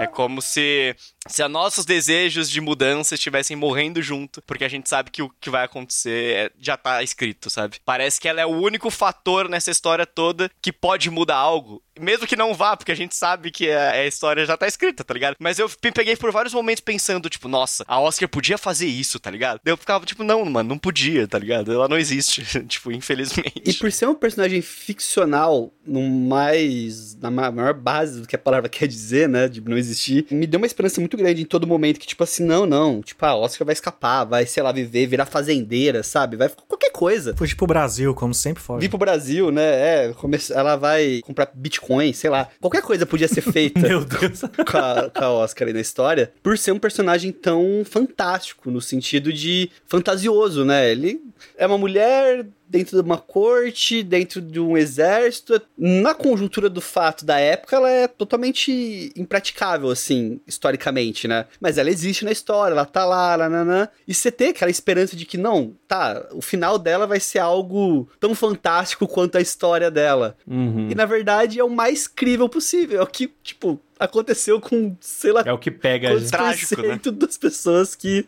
estavam É. ali no dia. Exato. E assim, até já caminhando pro final aqui da, da nossa narrativa, né? Só finalizar realmente aqui com pós-Oscar, né? Como eu disse, rolou todo esse negócio da fuga, Maria Antonieta tentando fugir, fé sem ajudar e tudo mais. Mas o fato é, Maria Antonieta e o rei são presos, o rei é morto, Maria Antonieta é morta, e antes dela ser morta, né, tem toda aquela cena da, da Rosalie, né, que dá um jeito de ser a dama de acompanhamento da rainha na prisão, né, tipo, ainda tem todo aquele drama desse final. É, e assim, tem cara de fato de final nessa hora, porque as pessoas estão morrendo todas. Mas o fato é que, tipo, eu sinto muito forte o, o ciclo geral é, se fechando, sabe? E aí, puxando até realmente pro lado da narrativa, assim, de o- como autora, eu acho que ela foi coerente, assim, com. A gente tá mencionando justamente esse fato do. Ah, são três, mas na realidade no nosso coração são um, e blá blá blá blá blá, tinha que ter dado mais destaque ali. Mas o fato é, a autora, ela foi coerente com o início que ela deu pra história, pra chegar no final e na última folha do último volume do mangá rolar uma fala, né, que fala que o ciclo dele se, se- da história da Maria Antonieta da Áustria, Oscar da França e o Feste da Suíça se fecha e tal, que é como ela abriu o mangá, né? Então, é realmente uma última página que tem uma sensação de, OK, estou fechando o mangá. Tá ligado? Acabei o livro, acabei uma obra, acabei um mangá. Cara, tipo, pra mim, sucesso, curti, me deu uma sensação boa, sabe? Terminar a obra no fim das contas. Porque tem até uma situação que a gente pensa nessa obra, né? Porque a gente tem o contexto histórico dela, da França, de tudo que tá acontecendo. E a gente tem esse sentimento de que a história é sobre a França, é sobre a Revolução, e não. É uma história sobre aqueles personagens. E acabou, encerrou o ciclo deles. Então, é muito honesto com o que ela se propôs a escrever. Então, a história do Oscar, a história da Antonieta, a história do Fess, todas elas acabaram. O que acontece dali pra frente é história, entendeu? Então, é como se ela tivesse criado uma mini ficção naquele intervalo de história que conversa com a realidade e a gente tem essa. Pô, É isso. podia ter o Rosa de Versalhes 2, né? O inimigo agora é outro, tipo, sei lá, falando. Napoleão. Napoleão, sabe? E tem, né? Tem um mangá. Ela fez o mangá de Napoleão depois. Não, tem ela fez 14 vários volumes. históricos assim. Ah, é verdade, né? Anos depois, né? De Isso. 80, em 86 ela começou o mangá de É. Napoleão, sabe? Então assim, É verdade. não dá pra dizer que é exatamente uma sequência do mangá Rosa de Versalhes, mas é porque lá os personagens históricos são reais e aqui também, né? Então acaba sendo uma sequência. Inclusive, o próprio Napoleão é engraçado que com uma hora ele aparece no Rosa de Versalhes simplesmente andando do lado da Oscar e a É, Oscar. só um oi. sou na- Mas peraí, que aura é essa? Ela mandou um Cosmo ali, um É, Cavaleiro é, do Zodíaco, ela tá ligado? sentiu o Cosmo Meu do Deus. Napoleão. Nossa senhora, que Cosmo enorme. Mas é, foi só um cameo, né? O, o Napoleão. só, 100%. Ela sentiu que ele seria um nada. cavaleiro de ouro. Napolenem. Quem é vo- Napoleão Bonaparte? Ah, eu sinto que ele será enorme. Inclusive, até já que a gente falou de Cavaleiros do Zodíaco aqui nesse tom de piada, é muito louco ver como a gente falou muito das influências de Rosa de Versalhes, do shoujo, dessa coisa. É, é tão forte nesse movimento. Hoje é, hoje existe uma briga, né? Caraca, as editoras de mangá não trazem shoujo pro Brasil. Mangá shoujo não é adaptado para anime. E nessa época, você vai ver esses shonen, tipo Cavaleiros do Zodíaco. Nessa época, no caso, uns 10 anos depois, quando a influência tá consolidada, o, o visual dos heróis shonen é esse 100%. visual lá, saca? saca? É isso mesmo. Os, é. os caras de Cavaleiros do Zodíaco, eles têm esse visual daqui, da corte francesa. eles são rosa de Versalhes. Aquele é. cavaleiro de prata, lembra? Eu sou tão maravilhoso, meu Deus, como sou belo. É o Misty. O Misty. O, Misty. Pô, o Andrômeda, como é a própria rosa de Versalhes, que não, isso? Não, todos o Andrômeda não, o Cavaleiro de Peixes, quer dizer, que a rosa, a rosinha já lá, Esse pô. visual meio bichonei, assim. O Afrodite é a própria Oscar. Bota uma armadura na Oscar, acabou. Cavaleiro do Zodíaco. Ela é tem armadura. Concordo. E o André tem a... Que isso, cara. Beleza. Legal. Mas eu acho que tem alguma, uma, alguma relação, viu? Do André e da Caraca, você ia eu, falar Eu também da achei piada, que ela ia levar caraca, a sério, sabe? que Continuar o assunto a sério. Não, eu falei, gente, não. eu só, eu só fui- comecei a pesquisar e não ouvi. Inclusive, vocês falando sobre Cavaleiros do Zodíaco, né, fazendo essa relação, o Shingo Araki, que inclusive é o, é o mesmo que fez, né, Saint Seiya, o, a galera aí do- dos Cavaleiros, não é? Uhum. O- Ele é designer de personagem ou é diretor? Ele era um artista de animação e character designer e ele trabalhou ativamente no Cavaleiro do Zodíaco, tanto como character designer quanto como diretor de animação. Ele também fez o anime de Rosa de Versalhes, então faz até sentido essa, essa relação aí que vocês estão fazendo. E inclusive no anime é mais parecido ainda, não é à toa, né? Total. Mas o anime Sem não dúvida. se compara muito a. O anime, até legal que citou o anime, eu já tinha visto um pouco de Rosa de Versalhes no anime. O mangá me surpreendeu porque principalmente eu não vi o anime até o fim, tá? Mas ele tem uma diferença de ritmo muito grande, sabe? O que é a metade da obra do mangá que a gente pôs lá na primeira parte, a segunda metade aqui, é muito diferente. É, são, são 40, 40 e tantos episódios, se não me engano, mas passa uns 20 e poucos e ainda tá muito mais próximo da primeira metade, sabe? Às vezes estão coisas que são pequenas no mangá, demoram um ou dois episódios, eles têm até um pouquinho de filler ali no início, o anime começa. Eles não têm muito daquele momento da infância da Maria Antonieta, sabe? Já mostra que a Maria Antonieta tá vindo pra corte, mas aí tem um episódio que um duque sequestra a Maria Antonieta e coloca uma farsante no lugar, porque eles queriam dar um golpe com isso. Então tem alguns fillers assim, mas principalmente tem uma diferença de ritmo muito grande de não não passar pelas coisas na mesma velocidade e aí não chegar na revolução com a mesma intensidade assim que o mangá faz. É um anime até não é bem tão bem elogiado assim por muita parte do fandom. Então fica a recomendação se você ouviu tudo isso, e, pô, mas vale a pena ver o anime. Acho que talvez só eu tenha visto algo do anime aqui entre os meninos, mas nem terminei Acho que sim. Eu vi só a MV. porque realmente não chega a ser motivador assim, principalmente quando você compara, sabe? Quando você compara com o que o mangá entrega. Até a princípio eu estranhei um pouco do mangá, falei, nossa, o mangá tá parece que pior que o anime, tá corrido, mas não é que ele tá corrido, é que ele tá, ele tem, ele tem mais vontade de mostrar mais coisa, então ele precisa de fato passar por elas de outra forma. Perfeito. Só que isso se paga, como a gente trouxe aqui o destaque ao longo dos dois programas, né?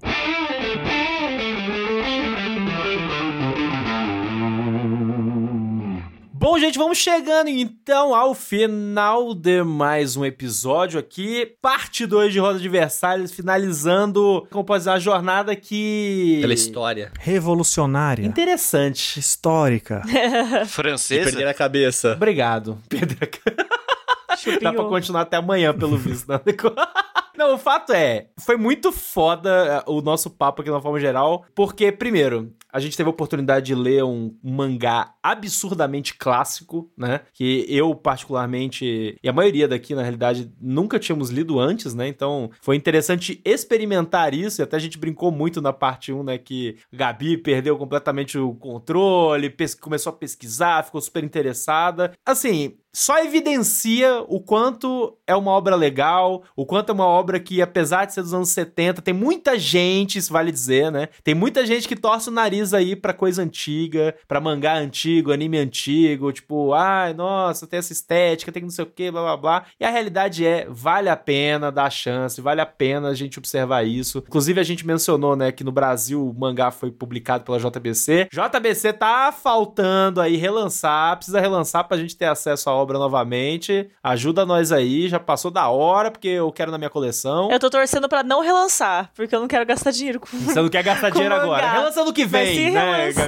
Gabi? eu vou precisar comprar. Ano que vem, daqui a dois meses, né? Pois é, pois é. Mas enfim, o fato é que hoje a gente tá entregando aqui pra vocês, nossos queridos ouvintes, a conclusão do nosso piloto aqui do Clube do Mangá, né? Sucesso, já de sucesso de crítica e público desde já. E queremos muito, mas muito mesmo, seu feedback sobre o que, que você achou do nosso papo, se curtiu, curtiu essa vibe e, né, tipo, o que, que você gostaria aí pro futuro do Clube do Mangá? Esses especiais extras que vão aparecer no feed eventualmente, né? Mas, obviamente, como eu disse, em temporadas. Chegou a hora da gente revelar? Se não for agora, não é Acho nunca. que se não for agora, não vai ser nunca mais. Não vai, né? E aí? Então, PH. É, Eu vou revelar ou eu vou fazer um mistério? aqui? Se você quiser, a gente pode fazer um jogral, cada um fala o baleto. Eu falo porque até eu acho que eu sempre fui mais empolgado com mangá, assim, pelo menos de trazer, assim, né, pro pessoal. E fico muito feliz que a gente consegue dar espaço mais pra mangá. É uma coisa que todo mundo sempre quis, né? Como a gente sempre fala com as Sim. coisas que a gente lança. A gente sempre já tá há algum tempo querendo fazer aquilo. A gente sempre lança as coisas já que a gente já tava com algum desejo de fazer há algum tempo. Só que a gente não consegue fazer tudo. E por isso, volto a falar lá no começo, é muito importante o apoio de vocês para que a gente sinta a tranquilidade que a gente consiga tocar as coisas que a gente quer e que a gente sabe que boa parte de vocês querem também, né? Foi pensando nisso que a gente escolheu Rosa de Versalhes, fazer uma parada que seja uma coisa histórica mesmo, né? Não é à toa que falamos dois programas sobre aí. E o que que poderia ser melhor do que fazer dois programas de uma parada histórica? A gente pode fazer para um próximo Clube do Mangá quatro programas, Pedro Lobato. Ai, que delícia. Uh, rapaz. Já vamos trazer aqui É, para tá vocês. cravado, né? Quatro pro... Em, tá em cravado. pílulas. Vamos trazer pílulas. Eu também não vou sair revelando tudo. A gente vai fazer quatro programas e aí fica aí até pra vocês também. O Lobato tá falando, ah, o que, que vocês querem? Vocês querem que a gente faça mangá mais longo, mangá mais curto? Faz com mangá one shot? Faz mangá atual? Faz mangá antigo? Que saiu no Brasil? Que não saiu no Brasil? O que, que vocês querem aí? Vão colocando. Mas o que a gente escolheu é uma coisa que a gente já tinha vontade de fazer no Animes Overdrive tradicional e nosso público já pede muito que a gente faça. É um personagem que uma história que todo mundo ama, todo mundo conhece e curiosamente muita gente não consumiu essa parte da história que iremos fazer, Verdade. que se você já descobriu, parabéns, sabe muito de Ai, referências. meu Deus, cadê o tambor? Cadê o tambor? Faremos quatro programas de Dragon Ball. É isso aí. E apenas Dragon Ball, pessoal. Vamos fazer. O mangá- clássico, isso. É, é Clássico. tudo, né? Mas vamos fazer o Dragon Ballzinho, Goku pequeno. Vamos separar em quatro programas que vão sair pra vocês. Quando a gente lançar o primeiro, pode saber que os próximos já estão vindo na sequência, não terá, caraca, lançaram o primeiro, quando vai continuar? Posso fazer uma pergunta, PH? Você pode fazer uma pergunta, claro, Luiz, porque você faz parte desse elenco. Opa! Ó, Elenco fixo. Fisco? Fisco. Não, físico não, por favor. Não aguento mais. É, não, mas é o seguinte, só deixar claro que o Dragon Ball o mangá, ele não tem separação de Dragon Ball e Dragon Ball Z, né? Isso É uma coisa Exatamente. que é, Exato. é, confunde as pessoas quando a gente vê, as pessoas entendem Dragon Ball, porque o anime ele tem a separação do Z, mas o Dragon Ball, o mangá, ele é Dragon Ball do começo ao fim. Aí depois tem o Super e tudo mais. A cobertura que a gente vai fazer é só da fase... Goku criança. Do Goku pequeno, Goku Goku, criança. Goku que- moleque, fui moleque. Que, Isso. Luiz, posso já avisar você que isso significa do volume 1 ao volume 16 de Lindo, Dragon é Ball. isso. E Lindo. por isso vamos fazer quatro Vou guardar programas. isso para o episódio porque é o melhor momento de Dragon Ball. Quatro programas, 16 volumes, quatro programas com quatro volumes em cada um que você pode se preparar aí, se você quiser ler, Tô convidado? Esse é acompanhar. feeling. É, pra ir. Você, você, Luiz, você não só, está convidado, como você O Luiz tá reagindo como público. né? estará aqui fixo para participar de todos os clubes do mangá e Ó, do que mais você aê. quiser. Essa interpelação do Luiz, como o ouvinte, é importante, inclusive, porque o nome é Clube do Mangá, porque nós queremos que vocês, ouvintes, sintam-se conosco como se fizessem parte de um clube de leitura. Porque não apenas nós vamos nos estimular para ler mangás e discutir aqui, como a gente quer que vocês também, e por isso que a gente tá avisando, inclusive, qual que é a obra da segunda temporada, para vocês justamente já se prepararem. Vão ser quatro programas, quatro volumes cada, e é isso. O primeiro vai ter os quatro primeiros, então, no mínimo, você quer participar do nosso episódio, saca? Já tá preparadinho quando a gente lançar, já vai adiantando a leitura aí dos quatro primeiros, que vai chegar muito em breve. A gente ainda não tem uma data exata, mas. Pra poder comentar no Spotify, né? Porque daí a É, gente pode ler os exatamente. comentários, a gente tá sempre lendo os comentários, a gente Olha pode aí. falar nos próximos programas também, então vocês interagirem é legal, porque daí a gente Isso pode aí trazer pode virar um negócio, asteriscos. né? É, então. Legal. E vocês devem aí estar se perguntando, nossa, mas tá saindo podcast de terça-feira, mas nossa, vocês vão usar quatro slots de podcast pra falar de Dragon Ball? Ah, campeão. Clube do Mangá é produto extra Animes Overdrive. É isso. Novo produto, vai sair de terça-feira, obviamente não todas, né? Terça-feiras. Não, mas, é, é, calma tá. lá, família. Mas vai ter terças-feiras de mangá com a gente, então vocês já estão garantidos aí mais quatro terças-feiras conosco para os 16 volumes de Dragon Ball e abordaremos quatro em cada um, como foi dito. Então, cara, palmas pra gente, porque produto extra, a gente tá concebendo há um tempo aí. Espero que É vocês isso. gostem. E é isso aí, família. Vamos com nós. Mas antes de encerrar o programa, vamos para os nossos jabás de sempre. Meu jabá de hoje, como vocês já estão ligados que vamos fazer Clube do Mangá com mangá de Dragon Ball, é você que ainda não tem ir lá comprar o seu mangá Dragon Ball. Aí você vai lá no Twitter e fala: Olá Panini, estou comprando esse mangá para acompanhar com o pessoal do Animes Overdrive. E aí você vai lá para eles saberem que a gente tá fazendo isso e toda vez que a gente fizer um Clube do Mangá, Se você tem o mangá, tira foto e finge que você tá comprando agora também, não tem problema você não. pode fingir, não precisa. Tá tudo comprou, bem, comprou, entrou. Não é mentira. Nosso Ó, segredo. comprei e vou ler acompanhar nas Overdrive. Não precisa mentir. Você comprou, é verdade, vai acompanhar e ele continua sendo da Panini. Então, Panini, vamos fazer aqui um Dragon Ball. Ajuda a gente que a gente pode fazer todos. Eu sei que vocês têm muito mangá. O meu jabá é pra vocês nos acompanharem em todas as nossas redes sociais, inclusive nas minhas pessoais. Como vocês virem, eu gosto um pouquinho de história, assim. Então vai lá conversar com a gente sobre o Rosa de Versailles, que é o que a gente tá lançando agora. E, obviamente, já vão começando aí ler Dragon Ball para a posterioridade, para o futuro aí. A gente falou de passado aqui, mas pro futuro já vai lendo Dragon Ball aí, mano. Tamo, tamo junto. Bom, meu jabá sou eu mesma, Gabi Tosati. Estarei postando minhas artezinhas nas minhas redes, então seria muito bom se vocês pudessem acompanhar. É só jogar Gabi Tosati Instagram, Twitter. No caso, acho que só tem esses mesmo que eu tô compartilhando as coisinhas. E no Twitter, olhe lá. Mas fiquem ligados, porque lá eu aviso os eventos que eu vou. E os próximos eventos que eu tô confirmada 100% é do de Ribeirão Preto, que vai acontecer no dia 28 de outubro. Então, se você é de Ribeirão, passa lá no Anime Fest de Ribeirão pra me ver, pra comprar sua artezinha, garantir lá os produtinhos que eu vou estar levando, que vão ser vários. Então, fiquem atentos que eu posto. Ah, e tem no meu YouTube também, né? Que eu falei que só Twitter e Instagram eu também posto no YouTube. Alguns videozinhos, tutoriais e processos das minhas artezinhas. Então, me acompanhem, por favor, porque é muito bom ter vocês comigo. Pô, falando de mangás e tudo mais, eu costumo falar de mangá. Então, vocês me seguirem lá, vocês vão ver conteúdo de mangá com uma frequência aí. Tô voltando com algumas ideias que eu tava de conteúdos assim nesse sentido. Eu não vou prometer nada nesse episódio, porque eu quero ver o negócio andando primeiro pra começar a, a prometer Não quer ser coisa, cobrado, não quero ser né? cobrado. O que eu posso, vocês podem me cobrar é de conteúdo lá no Animes Overdrive. Saiu o Reels recentemente meu lá Saiu. em parceria ali na página do Overdrive também, então vocês vão ver lá, vai ver muito mais coisas. E se tudo der certo, em breve, me segue lá no Instagram, que sempre tem os vídeos que eu já tô postando lá de comédia e tudo mais, mas alguns vídeos mais focados em mangás e títulos específicos lá. Eu quero voltar a fazer com uma frequência um pouco maior. Então vamos ver se vai dar certo aí pra vocês estarem, quem sabe, ajudando vocês aí a escolher o que, que vocês vão colecionar ou não.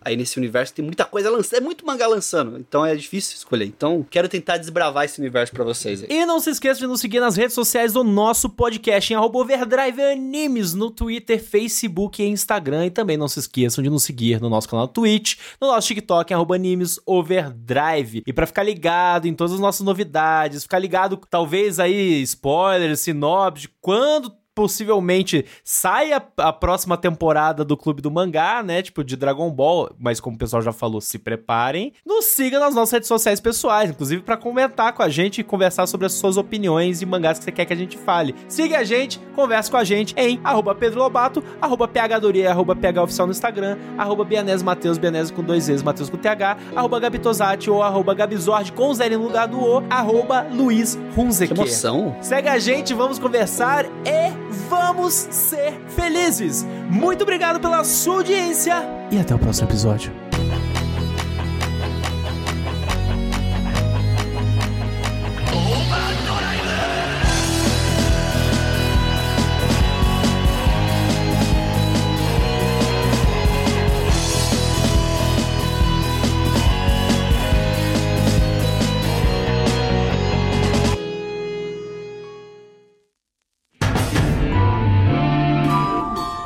Esse podcast foi editado por Yoshi Ohashi.